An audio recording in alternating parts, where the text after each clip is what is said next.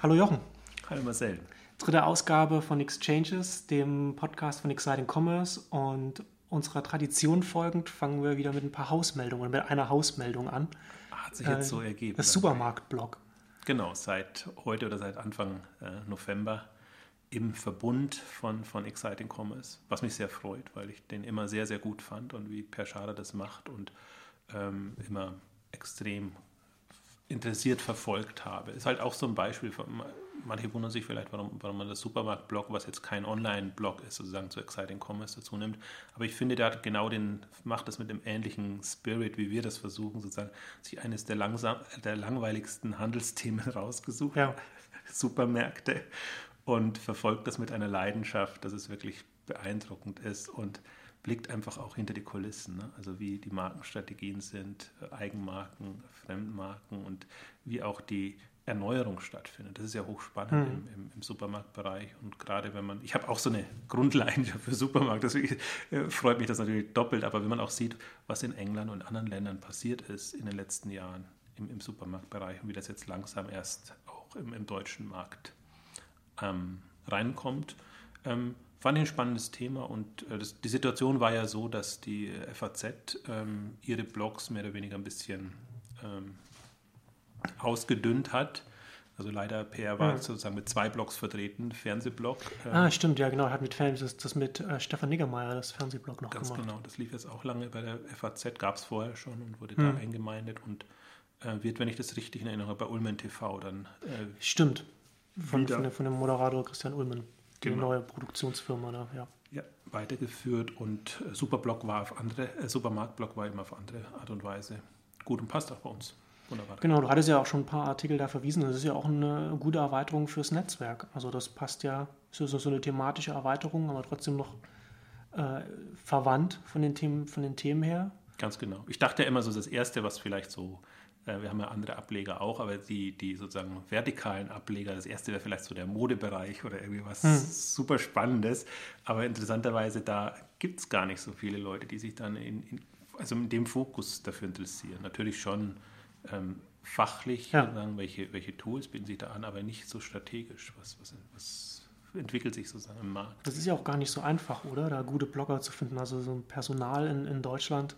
Du suchst ja auch äh, konstant eigentlich für Exciting Commerce, gerade was du jetzt schon gerade angesprochen hast, also den Fashion-Bereich. Ähm, und es ist schon schwer, da gute Leute zu finden. Also wir haben eigentlich, für, ich bin da immer offen, also ich lasse es ja oftmals auf, darauf ankommen, weil die aktive Suche eigentlich gar nicht so viel bringt, weil man diese Grundleidenschaft mitbringen muss. Und klar, dass das, äh, wir haben noch einige offene offene Felder und das ist hm. das Modethema und ähm, Buchbereich machen wir es jetzt ein bisschen anders, sozusagen, dass, dass Matthias Hell das mit, mit der regelmäßigen Kolumne macht und also mit dem regelmäßigen Rubrik macht, so muss ja. ich sagen. Ähm, aber fast in allen ähm, Branchen tut sich ja so viel.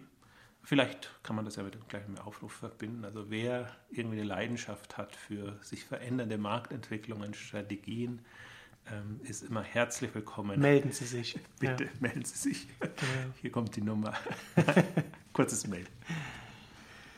Ja, das Supermarktblog. Ähm, wir werden dann später, wenn wir dann zu den, zu den äh, aktuell interessanten Startups kommen, dann nochmal äh, auf den Supermarkt äh, beziehungsweise auf ein Lebensmittel-Startup nochmal äh, kommen. Und äh, jetzt aber das nächste Thema, erstmal, wir hatten im Vorfeld darüber gesprochen, Rakuten beziehungsweise in Japanisch spricht man es eigentlich Rakten aus, ja. aber der deutsche Ableger sagt oder bezeichnet sich auch selbst so die, die PR-Abteilung, Marketingabteilung sagt selbst Rakuten, ne? Genau, alle sind wohl jetzt, haben sich auf Rakuten äh, eingestimmt und passt ja auch im Deutschen. Genau, der, ja, der japanische äh, E-Commerce-Riese, der jetzt ähm, stark international expandiert. Ähm, ich hatte der, der CEO äh, Hiroshi Mikitani, der CEO von, von Rakuten, hatte einen ganz interessanten Blog-Eintrag, lustigerweise auf LinkedIn, dem Business-Netzwerk, ähm, geschrieben. Und ich zitiere da mal daraus, was er da geschrieben hat. Um, when I began the process of founding uh, Rakuten, I had more than one person advise me not to go into e-commerce. Many people told me the concept of the internet mall was over, that shoppers were not interested in it. How did we know? It was, I was told, common sense. We were wrong about Rakuten, uh, about e-commerce and about the value of common sense. In fact, the only real truth in business is that all ideas are relative. Every manner of thinking has some strong points and some weak points. Nothing is ever set in stone. This is the nature of our world. Und ich finde, das ist doch mal eine äh, gute Aussage. Trifft, äh, passt auch ganz gut damit zusammen. Ich hatte äh, Doc Sears, ein US-Blogger, der auch äh, der in Harvard äh, unterrichtet und einer der, der, der Leute ist, die das äh, Cluefest, äh, das Clue Train Manifest, ja. das Cluefest, das Clue Train Manifest geschrieben hat, hat äh, vor, ich meine, vor vier Jahren oder so mal gesagt, dass man, wenn man sich, wenn man sich die heutigen Internetdienste anschaut, man nie vergessen soll, dass das immer alles noch Prototypen sind, dass wir im Internet also noch so früh dran sind. Also, ne, also und, und das finde ich, das passt auch ganz gut zu dem, was, was Megitani ja auch über den E-Commerce und, und, über die äh, Wirtschaft allgemein sagt dass halt nichts in, nichts in Stein gemeißelt ist. Ja, kann man voll unterschreiben. Also das ist ja auch im Prinzip das, was wir auch in der letzten Ausgabe besprochen Blue Oceans, haben. genau. Ja, wo, wo, wo tummelt man sich oder, oder was macht man und, und verlässt man sich auf das sozusagen, was so gerade der, der Stand der Dinge ist oder ähm, zieht man einfach sein Ding durch und ähm,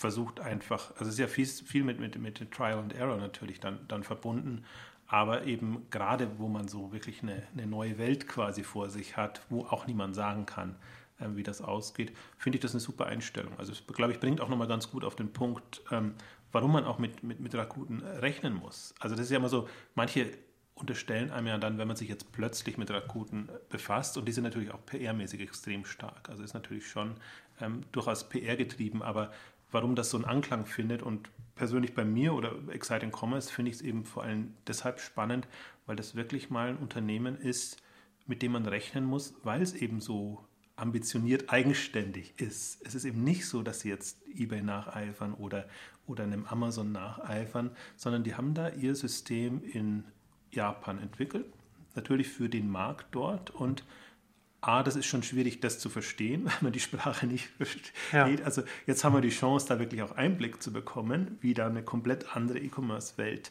ähm, entstanden ist. Das finde ich den einen spannenden Punkt. Und der andere ist, ist ähm, kann man das so übertragen international, auch so, wie sie es jetzt machen. Also das finde ich durchaus spannend und da also das ist für mich noch eine offene Frage. Hm. Wir haben jetzt quasi überall ihre Dependancen von, von USA, Buy.com äh, übernommen, Price Minister in, in äh, Frankreich, Play.com in England, also komplett unterschiedliche Unternehmen, die sie auch übernommen haben, aber die eben sich als Marktplatz dann in der Form umbauen lassen und Tradoria eben in, in Deutschland und von den asiatischen jetzt ganz zu schweigen, da sind sie natürlich auch parallel unterwegs. Ähm, und es ist spannend, also gerade versuchen sie halt das quasi mehr oder weniger eins zu eins zu übertragen, ob diese Märkte dann auch so ticken. Das, da bin ich extrem gespannt drauf. Ja. Und die sind ja auch sehr ambitioniert dabei. Ne? Also die sind ja schon international jetzt äh, am, am expandieren, wie du es gerade schon gesagt hast, mit den Akquisitionen. Und das ist ja schon auch da das erklärte Ziel, dann äh, auf, irgendwann so auf einer Augenhöhe mit, mit, mit Amazon mit zu operieren, also in, in den Sphären dann. Das ist halt die PR-Aussage, also ja. finde ich aber auch gut. Wir wollen sozusagen Klar, Aim ähm, High ist ja Amazon überholen. Ja damit trifft man auf jeden Fall den Nerv und, und sozusagen bekommt einfach die Presse, die man auch braucht. Und ob sie das jetzt in der Form erreichen oder ob man dann äh, Rakuten mit noch äh, mit, mit Amazon vergleichen kann, ist ganz was anderes. Aber das hatten wir ja auch besprochen, es ist ja noch genügend Platz. Also es gibt ja einen Platz für drei, vier, fünf, sechs unterschiedlich ausgerichtete Player, sicherlich in dieser Größenordnung, wie Amazon und eBay jetzt sind. Hm. Und warum sollte jetzt da nicht einer aus, aus dem asiatischen Raum sozusagen auch das, das, das weltweit knacken? Also es ist ähm, jetzt im, im, Handelsbereich hat man jetzt nicht wirklich so Vorbilder. Man hat so im, in dem Nischenvertical so Uniqlo und andere sozusagen, die, die, ähm, die da durchaus jetzt voranpreschen. Aber im Online-Bereich hat man es jetzt ja noch hm. nicht so gehabt. Und ähm, insofern ist das extrem spannend zu verfolgen, gerade mit diesem ambitionierten Ziel. Ja, ich glaube auch, dass das auch neben Rakuten äh, da aus dem, ja, aus dem asiatischen Bereich, also ein, äh, nicht zwingend Japan, ich glaube, dass eher aus, aus dem chinesischen Markt da in den nächsten Jahren da viele große Unternehmen kommen werden, die dann, also Online-Unternehmen, die dann äh, auf, auf, auf die westlichen Märkte äh, gehen, weil das, weil das ja ein riesiger Online-Markt ist, auf den dann natürlich dann auch Unternehmen dann groß werden können und dann natürlich auch Kapital anhäufen können, mit denen sie dann, dann ins Ausland gehen können. Das ist halt und ich hatte das auch ähm, jetzt, jetzt heute auf, Also ich hatte es jetzt diese Woche jetzt auf Neunetz äh, auch ein, nur ein ganz kurzer Beitrag, so wo ich zwei Artikel verlinkt habe. Ähm, zum einen, dass Google in, den, in, in China äh, jetzt bei, bei der Suche auf Platz, ach, jetzt fange ich an, das zu, zu sagen und, und habe es nicht im Kopf. Nummer 4 bei der Suche in China ist Google äh, und auf Platz 6 bei den Karten und, und Apple bei den Smartphone-Herstellern jetzt dieses Quartal von Platz 5 auf Platz 6 gerutscht ist. Also dass es da nochmal einen ganz anderen Markt gibt, von, auch von, den, von, den, von den Verteilungen her, als jetzt hier äh, in Deutschland oder in Europa und, und in den USA. Und dass natürlich dann da auch wiederum neue Herausforderer dann auch kommen können. Und da könnte dann Rakuten dann, wird wahrscheinlich dann eher das Erste sein als das Letzte. Ne, ich glaube halt, was man unterschätzt, ist so ein bisschen, dass man natürlich über Übernahmen einsteigt. Also wenn man es erwarten hm. würde, sozusagen, dass die jetzt versuchen, international das auszurollen, weil es eben so leicht möglich wäre, hm. weil man ja im Prinzip ist ja alles virtuell quasi, ist ja egal, wo, das, wo der Server dann steht, wo die, wo die Seite läuft. Ähm, das, das ist natürlich immer, finde ich, auch die unwahrscheinlichere Variante. Aber jetzt so, so sich das zu schnappen, sozusagen, was so reinpasst. Und das ist ja das Interessante, dass ja ähm, wie soll ich sagen, die, die Märkte da vergleichsweise anfällig sind. Also viele, gerade im E-Commerce-Bereich, sind noch unabhängig unterwegs. Und, und ähm, man erwartet immer sozusagen, dass die jetzt, also amerikanische Unternehmen wie eben damals Buy.com oder andere, quasi ihre Internationalisierung machen. Ist in, immer von USA aus äh, auch nicht ganz leicht. Ähm, aber dass wirklich mal jemand und so eine Konsolidierungswelle sozusagen ähm, mit Übernahmen wächst, muss man natürlich auch erstmal das Geld haben. Aber ja. gerade da ist es eigentlich schon ein schöner Fall, börsennotiert und einfach im Grunde ja eine Cashmaschine mit all dem, was sie, was sie an Services ja. haben, von Versicherungen, Bankdienstleistungen und so. Das ist ja alles nicht, ähm, nicht wie soll ich sagen, äh, in, in, äh, kapitalintensiv, also kostenintensiv. Und ähm, das ist natürlich anfällig. Wenn, ja. Und wenn wir, wenn wir eins wissen, dann, dass das äh, wenn es einen Bereich gibt, der sich gerne übernehmen lässt, dann das deutsche Web. Absolut. Es gibt ja keine, ja, haben wir ja auch durchaus schon mal besprochen. Äh, alle sind ja sehr sparsam unterwegs oder das ist, Sparsamkeit heißt natürlich immer auch, ähm, haben nicht wirklich viel Fantasie sozusagen, was sich daraus noch machen lässt. Also hätten sie die, dann wären sie wahrscheinlich nicht so knauserig in bestimmten Punkten. Also es ist bewusst böse jetzt formuliert. Also mhm. man versucht halt sozusagen vernünftig zu agieren, wie es einfach der ähm, der, äh, wie soll ich sagen, der Mentalität entspricht, ähm, übersieht aber einfach diese, diese, diese Wachstumsfantasie. Ist natürlich einmal reingefallen, also dieses Hop oder Top, kommen immer eigentlich immer wieder da, darauf zurück. Das ist natürlich schon ein Element im deutschen Markt. Wenn was nicht funktioniert hat, dann ist es gleich tot. Hm. Und gerade ist halt so eine Phase, finde ich, wo man einfach diese, diese Wachstumsmöglichkeiten besser denn je sieht. Auch so ein bisschen untermauert, einfach ja. durch, durch die letzten Jahre und, und auch durchaus profitable oder Möglichkeiten sehen kann, wie man profitabel in, in bestimmten Bereichen agiert. Ja, nicht nur im E-Commerce-Bereich. Ich finde auch im Medienbereich ist auch so ein Thema, wo äh, auch wenig passiert. Da wird so quasi das, das. Wo so ein wildes Stochern im Nebel ja jetzt gar nicht mehr notwendig ist, jetzt, wenn man um die letzten Jahre ein bisschen aufgepasst hat. Genau, also wenn man die Zeit genutzt hätte und sich versucht hätte, wirklich ein Bild zu machen, hm. Was was funktioniert, in welche Dinge kann man es treiben. Ich glaube, ähm, sowohl die, die ganz klassischen, einfachen Geschäfte haben, haben, gezeigt, äh, wie man sie zum Laufen bringt, als jetzt auch die, die Social Networks, also die wirklich, die ich ja eigentlich aus der Zukunft sehe, mhm. wirklich die, die Netzwerkgetriebenen oder die einfach das, das, den, den Netzwerkeffekt extrem gut leben können. Ähm, also deswegen, das, das kann man für den, den deutschen Markt komplett verallgemeinern. Also ja. wenn man nicht ein paar große Ausnahmen hätte, es ist alles doch vergleichsweise billig zu haben. In, wenn du, du, du äh, beobachtest das ja jetzt schon eine Weile, wie Rakuten jetzt international expandiert, wie weit sind sie denn da jetzt äh, in, den, in den USA im Verhältnis jetzt zum, zum deutschen Markt oder wo stehen sie denn da im deutschen Markt im, also im internationalen Vergleich? USA, Buy.com war ja das erste, was sie übernommen haben. Hm. Und das ist ja für mich jetzt das Spannende zu sehen, weil ich das schon als da sofort auch aufgesprungen bin. Also das ist lange her und niemand kannte Rakuten und ich fand es einfach spannend, da zu sehen, plötzlich übernimmt in USA ein japanisches Unternehmen ein, ein anderes. Und deswegen, seitdem verfolge ich das. Und da sind sie vergleichsweise weit, haben aber da im Prinzip auch einen gewissen Vorteil im Vergleich zum deutschen Markt. Ähm, A, haben sie da wohl jetzt, ich habe gerade heute einen Beitrag nochmal veröffentlicht, sozusagen, wo sie ja die ganzen Punkte aufführen, sozusagen, in welchen Schritten sie quasi das einführen und Superpoints ist quasi ihr Treiber und dann kommen sozusagen die ganzen Schulungsmaßnahmen und alles, was man braucht und irgendwann auch die, die Shopping-Events. Ähm, das sieht man auch jetzt bei, bei Buy.com sind sie im internationalen Vergleich am weitesten jetzt, weil es wie gesagt auch die erste hm. Übernahme war. Ähm, werden das auch oder haben das auch so gut schon wie äh, ähm, also, also, quasi umbenannt. Ich glaube, das heißt jetzt sogar schon äh, Rakuten in den USA auch. Und ähm, der Vorteil aber, den sie hatten, ist, dass einfach Buy.com schon weitaus etablierter war in den USA, als es zum Beispiel Tradoria in Deutschland war. Ja. Und deswegen tun sie sich natürlich auch leichter, bestimmte Dinge anzugehen. Also sie haben einfach einen, einen, Kundenstamm, also nicht nur einen Händlerstamm, das war, ist wahrscheinlich eher bei Buy.com die Herausforderung, die haben sich auch früh geöffnet und Händler dazu genommen, aber haben einfach davor schon von. Was er dann auch schon, was er, was er dann logischerweise auch schon nah am, am Rakuten-Modell. Ja, extrem nah. Also Buy.com war ohnehin immer ein Phänomen, weil die, das waren die ersten mit, die sich geöffnet haben, die ersten, die Werbeschaltung erlaubt haben, die ersten, die sogar einen Preisvergleich mit eingebaut mhm. haben, sozusagen, damit man auf andere, obwohl sie selber damals noch Händler waren, sozusagen auf andere Seiten verlinken konnte.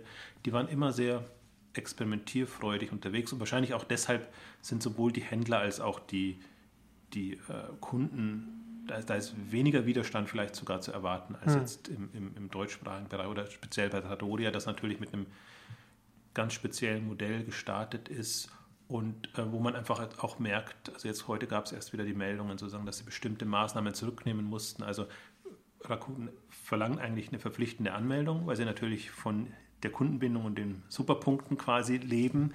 Ähm, aber natürlich ist das nicht übel, üblich. Das können sich maximal ein Amazon oder ein paar wenige leisten, dass man immer sich anmelden muss ja. und kaufen muss. Und also insofern, Buy.com ist für mich so die Referenz jetzt. Ich glaube, auch wenn die das in den USA schaffen, dieses japanische Modell hinzubekommen, dann ist es ein ganz guter. Ein ganz guter Indikator wahrscheinlich ja. für die Expansion. Ja. Weil dann dann weiß man es sozusagen, dass es auf einem westlichen Markt auch hm. funktionieren kann. Und, ähm, ja, und dann sammelt das Unternehmen ja wieder auch, auch nochmal Erfahrungswerte, wie es sich auf einem westlichen Markt verhalten muss. Ganz paar, genau. Paar sie haben halt ein bisschen, sie haben ein bisschen den Vorteil, das verstehe ich nicht so ganz, zu sagen, sie, sie scheinen so Frankreich als quasi ihren, ihren Hauptstützpunkt für den europäischen Markt zu nehmen, was natürlich mal ganz ungeschickt ist, weil, weil der französische Markt schon ein vergleichsweise abgeschotteter und eigener ist mit Paris als, als so großes Zentrum. Jetzt, jetzt, haben sie sozusagen so, so Paris und, und London mit, mit Play.com mhm. oder also mal den englischen Markt noch, wo sie, wo sie, wo ich immer das Gefühl habe, sie, sie nehmen das schon, wie du sagst, als Indikator oder als, als Denken sozusagen, wenn sie das da vernünftig hinbekommen, dann hätten sie auch im deutschen Markt mhm. oder bei anderen Märkten, also dezentraler strukturierten Märkten, eine Chance. Ähm, schwierig. Also bin ich, bin ich eben, glaub, deswegen glaube ich, bei.com ist noch das Schönere Beispiel. Und ähm, ja, also das sind sicherlich jetzt noch ein Jahr bis anderthalb Jahre dazwischen, dass ja. das Rakuten Deutschland. Ähm, Was würdest du, wenn du jetzt der, der Europachef von Rakuten wärst, wie würdest du es angehen? Also würdest du dann, würdest du Paris, London oder Berlin oder, oder München dann wählen oder würdest du sagen, dann äh, überall separate Büros hinsetzen oder, ja, ich glaube, den europäischen Markt muss man schon dezentral ja. beackern. Also ich glaube, ich, ich frage mich halt so ein bisschen. Weil die nationalen äh, Unterschiede so groß sind? Ja, also mhm. das merkt man auch bei allen anderen. Bon Privé tut sich unglaublich, unglaublich schwer, sozusagen in, in äh, Südeuropa geht es noch einigermaßen, mhm. so Italien und, und, und Spanien, so die vielleicht noch ein bisschen ähnlich ticken, weiß ich jetzt nicht, ob man das so sagen kann, so romanisch Sprachbereich, aber unglaublich schwer in, in äh, in Deutschland, natürlich auch in England und, und in anderen, die einfach nicht, äh, also wo die Mentalitätsunterschiede größer sind, gefühlt. Also ich spekuliere jetzt einfach ja. mal, aber das kann man, finde ich, bei immer wieder bei der Internationalisierung beobachten. Und deswegen, es bleiben, also eigentlich muss, wenn sie irgendwie in Europa stark werden wollen, muss Deutschland eine starke Repräsentanz haben und sein. Und deswegen hat ich habe mich am Anfang an gewundert, als, als die Übernahme Mitte, es war Juli 2011 kam, warum sie genau Tradoria übernehmen. Also nichts gegen Tradoria, ich das, ja. fand das eigentlich immer ein, ein, gutes Unternehmen und spannend, aber es ist, ist einfach noch, es war noch nicht so stark, dass man sozusagen einen Markt gestalten kann und ähm, aus, aus meiner Sicht, also eigentlich müssten sie noch jemand anderen übernehmen, um die, um die Nutzer, Kunden hm. hinzubekommen. Also ich bin mal gespannt. Vielleicht noch einen anderen Marktplatz, sodass man dann fusioniert. Ich glaube, Tradoria ist wunderbar, ums, oder war wunderbar, um es umzubauen, das Modell umzubauen, aber war halt von der Marktrelevanz, wenn man sich das mal anguckt, ist das jetzt keiner der, der Top-Marktplätze gewesen. Und entweder sie schaffen es jetzt über die, eine tolle Marke aufzubauen, das wirklich als Destination. Das, das wäre jetzt ja meine nächste Frage. Also wie, für wie wahrscheinlich du das hältst, dass dann das, das Rakuten dann mit der Basis, die sie von Tradoya haben, das dann jetzt sozusagen über PR und, und, und andere Maßnahmen dann hochpeppelt. Ja, ist, ist, ist, ist die, also besteht da die Möglichkeit oder, oder ist es eher schwierig? Ich bin gespannt. Ich meine, man hat jetzt ja, wir haben jetzt mehrere Beispiele sozusagen. Wir, wir sehen ja auch, was, was Zalando geschafft hat. Ja, sozusagen. das ist ja schon mal, da, da, kann man ja, das ist ja schon mal ein Beispiel dafür, dass man da. Wenn man viel Geld in die kann. Hand nimmt ja. oder wenn man die entsprechenden Deals hat und eine, eine wirklich tolle Brand, Branding-Strategie, hm ist da schon was drin. Also es ist ja nicht so, dass man die noch, äh, die Leute noch alle überzeugen müsste, dass jetzt äh, online neu ist und was ganz was Tolles ist, sondern die wissen das ja alle und muss man ihnen praktisch einen Anreiz liefern, dass sie das machen. Also das wäre für mich der eine Weg, den sie gehen könnten. Da müsste aber wirklich ein, ein großer Wurf kommen, extrem mhm. großer. Also da müssten sie halt mithalten mit dem, was man ja auch momentan wieder bei, bei eBay in den, in den Werbeblöcken sieht und bei Amazon ohnehin, die jetzt auch ihr Kindle und Co. sozusagen extrem ähm, promoten. Ähm, das ist die eine Variante. Die andere, die ich sehe, ist wirklich über die, den Kundenstamm sozusagen zu agieren und äh, wen auch immer sie sich da holen. Also es gibt ja ein paar Marktplätze, die, die unterm Radar sind und ähm, die noch da wären. Und, aber es ist ja leider keiner, also hinter Amazon und eBay kommt ja nichts. ja. Jetzt, jetzt aus, aus Konsumentensicht ja. gesprochen. Ne? Es ist nicht so, dass man da jetzt sagen, da wäre jetzt natürlicher Übernahmekandidat da.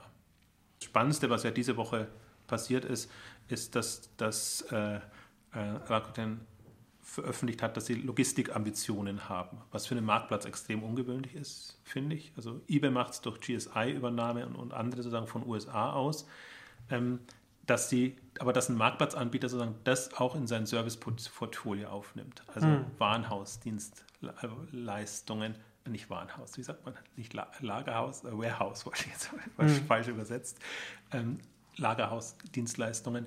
Ähm, Amazon ist im Prinzip so eine Twitter-Rolle. Die sind natürlich dadurch, dass sie Händler sind, da reingerutscht, aber von dem Marktplatz wird man es nicht erwarten. Und ich fand das hochspannend, habe jetzt einfach noch mal ein bisschen nachgelesen. Ähm, den Dienstleister, also Alpha Digital Services, Direct, Alpha Direct Services, ähm, das in Frankreich übernommen mhm. haben, ähm, Wobei, es gab jetzt auch andere Berichte, die einfach sagen, also ich kannte es vorher nicht, aber offenbar auch andere nicht, dass das jetzt kein in dem Sinne führender ja. Player von dem, vom Umschlagsvolumen her in, in Frankreich war, aber halt tolle Technologie offenbar hat, also mit dem man die Lager, das Lager sehr gut optimieren kann. Und darum geht es ja. Ich fand das eine Chart sehr spannend, einfach wo man, wo man sieht, mit den drei Punkten, dass sie einfach einen, einen sehr kostengünstige, schnellen ähm, Lager- und, und Versandservice quasi auf die Beine stellen wollen. Und das ist natürlich händlerseitig eine, eine interessante Strategie. Auf jeden Fall. Also ich sehe ohnehin den Logistikmarkt noch als einen der, der entscheidenden, was, was Infrastruktur angeht, was, was sozusagen auch die, die Optimierung angeht. Hm. Und zwar sowohl in Schnelligkeit als im Prinzip auch als Dezentralität. Also alles, was unter dem Same Data Genau, und dann bietet sich, und dann, dann ist es ja äh, naheliegend, dass gerade ein Marktplatzanbieter dann äh, und, und Logistik, das Marktplatz, äh, Infrastruktur und Logistik dann äh, zusammengeht und dann da sozusagen rundum Angebot dann für, für, für Händler dann, zumindest in, in Teilen, also nicht rundum, aber äh, diese beiden äh, Aufgaben zusammen anbietet und dann da aus den Synergien dann wieder ganz interessante Modelle entstehen können. Ist beim, also nach dem zweiten Nachdenken ist es naheliegend. Also ich wäre ja. jetzt erstmal nicht drauf gekommen, ich hätte mir jetzt nicht vorstellen können, dass das wirklich, also lass es ein Shopping.com oder andere ja. von, von Ebay-Tochter sagen jetzt die eigentlich nichts, die im Prinzip ja, Marktplätze laufen ja oft immer noch unter dem Preisvergleichslabel sozusagen, hm. dass die da einsteigen. Aber jetzt natürlich, da gebe ich absolut recht. Also hm. jetzt, wenn man es mal durchdacht hat, absolut naheliegend. Und gerade wenn man, wenn man überlegt, womit will man Geld verdienen irgendwann mal. Also ist es wirklich ähm, die, die, die, reine Provision jetzt sozusagen für hm. die Traffic-Vermittlung oder dass man halt die, die Online-Plattform zur Verfügung stellt. Ist das wirklich das, was den Wert ausmacht? Oder ist nicht wirklich auch die, die Konkurrenzsituation dann irgendwann mal quasi wirklich im Fulfillment-Logistikbereich? Also man kann sich ja da auch vorstellen, gerade im Logistikbereich einfach noch Zusatzservices anzubieten, ja. vorkonfigurieren oder was auch immer man, man da noch einbauen kann. Also da ist noch ein schöner Hebel eigentlich sozusagen so unter der Haube da, wo man extrem gut ähm, Geschäft machen kann. Also jetzt, wie du es ja vorhin auch auf Basis des Blogartikels gesagt hast, also oder wir sind generell einfach noch in einer, in einer frühen Phase, so prototypisch unterwegs. Ja. Und äh, im Rahmen einer zunehmenden Professionalisierung kann man sich schon vorstellen, dass da extrem äh, komplexe Services und Angebote da miteinander in Wettstreit, Wettstreit stehen. Also ich fand das eine, eine hochspannende Entwicklung. Sind im Blog auch vergleichsweise ausführlich darauf eingegangen, weil ich das A so noch nicht gesehen habe und B das Schöne ist natürlich, dass sie börsennotiert sind. Das heißt, man hm. bekommt es einfach Stimmt, auch mal schön, Zahlen anzusehen. schön serviert und das ist der andere Vorteil, warum man natürlich so ein, so ein Beispiel mit Kusshand nimmt. ja. Man könnte das auch, also alle anderen sind irgendwie also ich fände auch mal spannend, über Avato oder so zu sprechen, sozusagen von, von, von Bertelsmann, einfach was, was die sozusagen strategisch ähm, planen. Die sollen auch einiges in der Pipeline haben, aber das ist halt nicht öffentlich zugänglich und hm. nicht so schön dargestellt, wie man es da hm. serviert bekommt.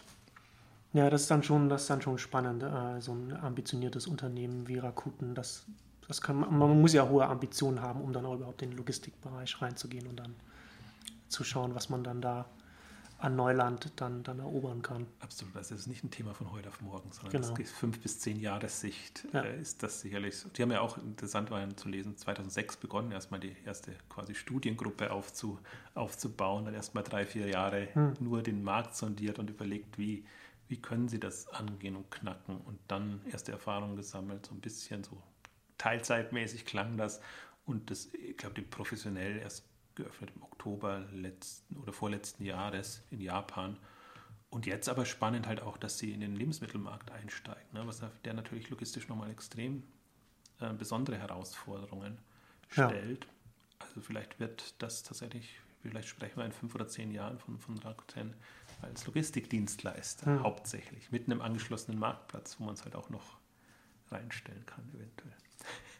Ja, spannende Sache auf jeden Fall ähm, vom großen äh, Rakuten jetzt zu, zum Startup-Segment. Mhm. Ähm, das erste Startup Car Drops, über das du geschrieben hast. Können hattest. wir eigentlich gleich einsteigen, weil das war ja so, geht ja um das Thema entweder Same-Day-Delivery genau. oder sozusagen, wie bekomme ich die Ware zum Kunden, ähm, ohne dass, also, dass ich ihn antreffen muss oder irgendwie sozusagen eine, eine, eine einen Storn oder eine Retoure quasi erzeuge, nur weil einfach der Logistikprozess nicht geklappt hat. Cardrops fand ich spannend. Also es scheint mehr, ich weiß auch gar nicht, ob das ein richtiges Startup ist oder ob das mehr eine Demo, Demonstration hm. ist von den Möglichkeiten, die man, also wie man, wie man ähm, ja, Logistik oder Logistik-Service auch denken kann.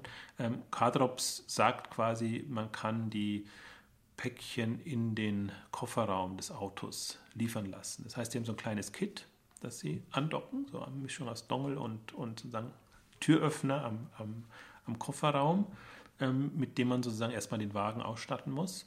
Und dann hat quasi der Lieferservice, der den Zugang hat, und da, das sollen die Standarddienste sein, die Möglichkeit, A, den zu orten und B, ähm, das auch zu öffnen und das Päckchen mhm. quasi dort, dort reinzulegen. Was erst erstmal, also das ist so ein, ist von der Idee her halt spannend. Ja. Ob das jetzt schon, ob die Zeit und der Markt schon reif ist dafür, ist ein ganz anderes Thema, aber ich fand es faszinierend. So Als Konzept auf jeden Fall und das ist ja noch wieder dann so, eine, so interessant. So, so, so, eine Art und Weise, die dann, also so etwas, was dann möglich wird, erst weil, man, weil das Unternehmen weiß, dass dann vielleicht auch eine große äh, Schicht der Bevölkerung dann Smartphones hat, mit, mit, auf denen dann vielleicht eine App ist und wo man dann sagen kann, okay, hier ist das, hier ist der Wagen und, und dann findet man das halt sofort was ja jetzt vor noch vor zwei Jahren oder drei Jahren jetzt schon noch viel unrealistischer gewesen wäre ja. als jetzt und halt nächstes Jahr noch mal ganz anders aussieht. Also das, das, sehe ich halt, das sind halt für mich auch schöne dann mobile Möglichkeit, also mit den neuen Geräten und allem, was da kommt. Das, glaube ich, kann man sich noch gar nicht vorstellen, weil da wirklich eins zum anderen kommen muss. Macht der eine den einen Schritt, bringt er den anderen auf Ideen, was er dann machen könnte. Und glaube ich, dass, dass deswegen auch diese Umwälzung im Infra Infrastrukturbereich, dass man da wirklich ähm, sich gar noch nicht vorstellen kann, wie sieht auch eine Infrastruktur jetzt für, für Lieferungen, hm. in welcher Form auch immer aus. Ich fand es auch vor dem Hintergrund spannend. Ich dachte eigentlich im ersten Moment, als ich das gelesen habe, das ist jetzt vielleicht endlich mal so ein Dienst, der quasi das, was ohnehin an Autoverkehr da ist, quasi ja. für Lieferungen äh, nutzbar macht. Ja. Und ähm, aber selbst in die Richtung kann man ja denken. Ja also, klar, das ist ja genau, das ist ja das immer noch das Spannende, einfach zu sagen, okay, was, was sind denn, was sind denn jetzt Kapazitäten, die noch überhaupt nicht genutzt werden, wo ja. man halt früher gar nicht dran gedacht hat, weil sie ja sowieso nicht irgendwie äh, sinnvoll nutzbar gemacht werden. Aber was, wo kann man denn jetzt ansetzen, um diese Kapazitäten nutzbar zu machen?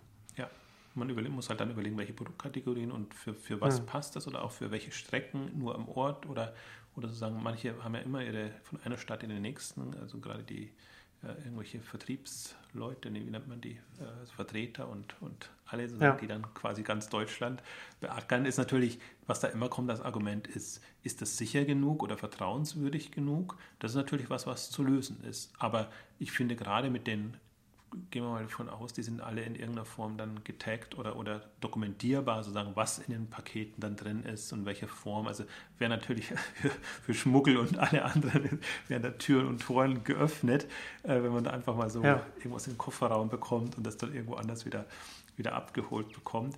Aber das sind ja alles so faszinierende Sachen eigentlich dann, ähm, die man jetzt mal andenken und weiterdenken kann. Und die Frage ist das sicher sehr dann eher eine Frage der Architektur von, den, von dem ganzen Angebot, also von dem System, wie man das dann, wie man das dann lösen kann. Also ich meine jetzt, wenn man jetzt in äh, Mitte der 90er so gesagt hätte, äh, jetzt wird es irgendwann mal ein Online-Auktionshaus geben, wo Privatpersonen was verkaufen und andere Privatpersonen das kaufen, der hätte doch dann auch sofort gesagt, das wird nie funktionieren, weil man den Leuten doch gar nicht vertrauen kann. Ja. Und natürlich dann sobald, und dann äh, baut eBay da ein Reputationssystem rein und, und, und schon entsteht da das Vertrauen dann im System dann äh, daraus, beziehungsweise ne, also die Reputation dann daraus. Und das, sowas lässt sich ja dann lösen, solche Fragen. Frage ja. ist, wie man es löst. Genau, das ist, das ist einfach, das ist ein Knobelproblem. Genau. Aber gerade wenn man sieht, was in den letzten zehn Jahren getan hat an, an Reputationssystemen. Also einerseits jetzt früh natürlich durch, durch hm. eBay und andere hm. und, oder, oder Amazon und die, aber einfach jetzt auch in den Social Networks. Ne? Also im Prinzip, wie man ähm, ja, das Vertrauen abgleichen kann, wenn man es denn will. Und äh, in dem Fall will man es vermutlich auch, weil nur wer vertrauenswürdig ist, dann auch die Chance hat, an diesen Services teilzunehmen. Also das ist ja ohnehin noch was, äh, ist ja jetzt wäre würde weit zu weit führen, aber die ganzen Reputationssysteme und wie, an was sind die gekoppelt sozusagen, an, an bestehende oder an unabhängige, genau. also geht dann Richtung äh, User-ID oder wie, wie nennt man das? Online-ID? Ja, sowas was in der Richtung. Ich hatte das ja, glaube ich, in der, in der ersten Ausgabe von Exchanges ähm, schon angesprochen, als wir da auch über, über Airbnb gesprochen hatten, dass da dass er diese, diese neuen Angebote dann auch nicht zwingend irgendwie was Neues aufbauen müssen, sondern es reicht ja dann bei Airbnb zum Beispiel, reicht es, dass man dann seinen Account dann mit, mit Facebook, Twitter, LinkedIn und so verbindet, wenn man dann da aktiv ist. Und wenn dann, dann da steht, alles. Person XY ist mit Facebook verbunden, hat auf Twitter äh, 3000 Follower und, und nochmal 200 Kontakte auf LinkedIn und wir sind 8000 Kreisen auf Google Plus oder irgend so etwas, dann hat das Gegenüber ja sofort irgendwie so, so, so, zumindest schon so eine Rückversicherung, okay, derjenige hat gegenüber LinkedIn, ohne dass ich jetzt weiß, wie vielleicht sein richtiger Name ist, es muss ja nicht mal drinstehen, ja. aber dass man trotzdem dann schon diese, äh, so ein Grundvertrauen, das man dann da bekommt, zum einen, okay, das ist eine, eine, eine, echte Person und dann vielleicht auch daraus und dann daraus noch heraus, die Person hat auch äh, ihre Identität dann äh, in dem System so mit, mit, mit ganz vielen anderen Punkten, Punkten verknüpft, sodass es wenn, wenn es dann mal zum Worst Case kommt, ungerichtlich und so weiter, dann, dass man dann irgendwie so eine, so eine Brotkrumenspur dann äh, theoretisch folgen könnte. Ja, genau. Also ich glaube auch, das, das ist das Wichtige. Das, das ist ja das, was das Vertrauen dann ausmacht, dass man weiß, der ist so vernetzt oder die ist so vernetzt, dass man das auch dann, man könnte es ja auch andersrum spielen, sozusagen. Einfach, wenn, wenn man jemanden anschwärzen sollte dann oder müsste, dann täte dem das ja genauso weh. Also es ist schon eine, eine, eine faszinierende Welt, was, was auch unter, unter dem Reputationsaspekt ähm, da gerade entsteht.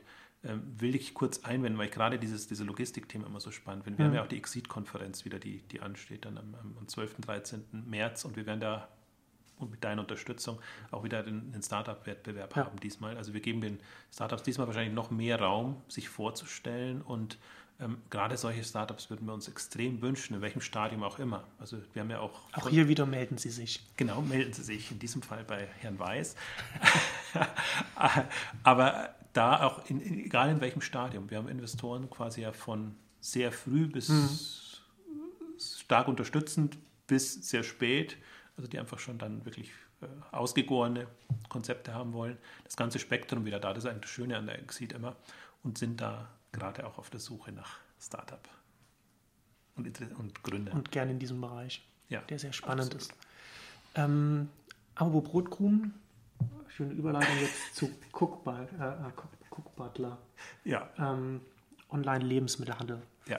Fand es auch sehr spannend. Ähm, Rezepte basiert, wenn ich das richtig gesehen habe. Ja, ganz genau. Also das ist auch, das ist ja interessant. Also momentan bekommt man ja quasi fast täglich irgendwelche ähm, Startups aus dem Food-Drogerie-Bereich ähm, als Abo, als Rezeptsammlung, als also in, in jeglicher Richtung. Getränke habe ich jetzt gesehen und ähm, das der Punkt, also viele waren jetzt auch in dem, in dem bei Seedmatch und bei, bei Innovestment sozusagen als, als Crowdfunding-Möglichkeit drin, ähm, was faszinierend ist. Also ich finde es faszinierend, weil man sich dann, jeder kann sich da mal selber Gedanken machen, kann das und in der und der Form überhaupt funktionieren.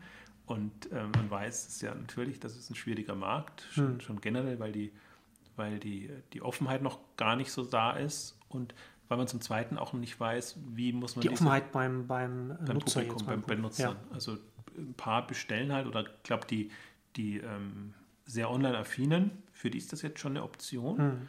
Aber sicherlich nicht für die Massen. Ja. Also die jetzt bei, bei Tengel Aldi und Co. Ähm, einkaufen. Und ähm, aber ich glaube trotzdem, es braucht einfach Dienste oder Dienstleistungen, die diesen Markt quasi erobern. Und Cook Butler fand ich insofern spannend, also nicht, weil es jetzt das Ausgegorenste ist, das war auch die erste Kritik, die dann gleich kam, sondern weil es konzeptionell so eine gute Mischung hinbekommt. Also die bieten halt Pakete oder, oder also in Paketform, also vorausgewählten, ko- konfigurierten Paketen ihre Produkte an.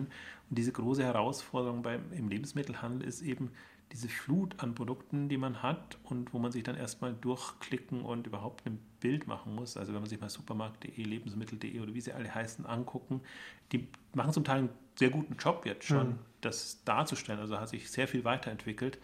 Aber es ist trotzdem noch, wenn man sich das vorstellt, Irrsinn, weil man ja relativ genau weiß, was man will. Und bis man das da erstmal findet, ist schon eine Herausforderung. Und am anderen Ende gibt es eben die, die sich ganz einfach machen quasi und in Abos äh, ähm, in irgendeiner Form, also in der Regel eben für Mittagsmahlzeiten oder, oder die tägliche Mahlzeit quasi, dann die, die Zutaten zu, zu den Rezepten Ja. ähm, anbieten. Und Cook Butler ist so eine Mischung. Die haben diese Pakete, die haben teilweise rezeptbasierte Angebote, haben aber im Prinzip auch so, ich glaube, ein Diätpaket oder was ich jetzt in Erinnerung habe und, und andere, wo man sagt, ja, warum nicht? Also, dass man erstmal, das kann man damit mal ausprobieren. Hm. Und ich glaube, das ist von der, vom psychologischen Herangehen wahrscheinlich sogar der bessere Weg. Also, ja, ist auf jeden Fall ein spannender Weg. also weil ich glaube halt, das andere überfordert fast schon. Also da muss man schon zu, also da ist die Hürde zu hoch, finde ich immer, bei Kochzauber, HelloFresh oder wie sie alle heißen, wo man quasi die, die oder meine Schlemmertüte, wo man Mhm. die, die P- Pakete für die tägliche Mahlzeit dann bekommt für so und so viele Personen. Hm. Das ist halt, das ist schon ein Case und der macht ja auch Sinn. und ist in anderen Ländern funktioniert das ja auch einigermaßen, aber es ist halt ein sehr, sehr spezieller Case. Und Hm. ich finde immer Konzepte spannender, die einfach auch noch dieses Hintertürchen sich offen lassen und, und zu sagen, wir bieten jetzt mal unterschiedliche Facetten an, haben wahrscheinlich schon eine grobe Vorstellung. Sie haben natürlich die, Hm. die Grundidee ist, kochen nach Rezept und wir konfigurieren das vor. Aber wer weiß, vielleicht geht es gar nicht in die Richtung, sondern geht es in die Richtung, ich will jetzt mein Gesundheitspaket haben, ich will jetzt mein, keine Ahnung, äh, Ja. Waren des täglichen Bedarfspaket haben. Ähm, da ist noch so viel ungetestet. Das, das macht halt Ist auf jeden Fall ein, ein besserer Weg, einfach so, so verschiedene Testballons zu starten und dann, und dann, und dann zu gucken, wo, wo, ist denn da mehr Nachfrage und dann da zu schauen, was kann man denn dann da noch machen, um die Nachfrage noch weiter zu steigern.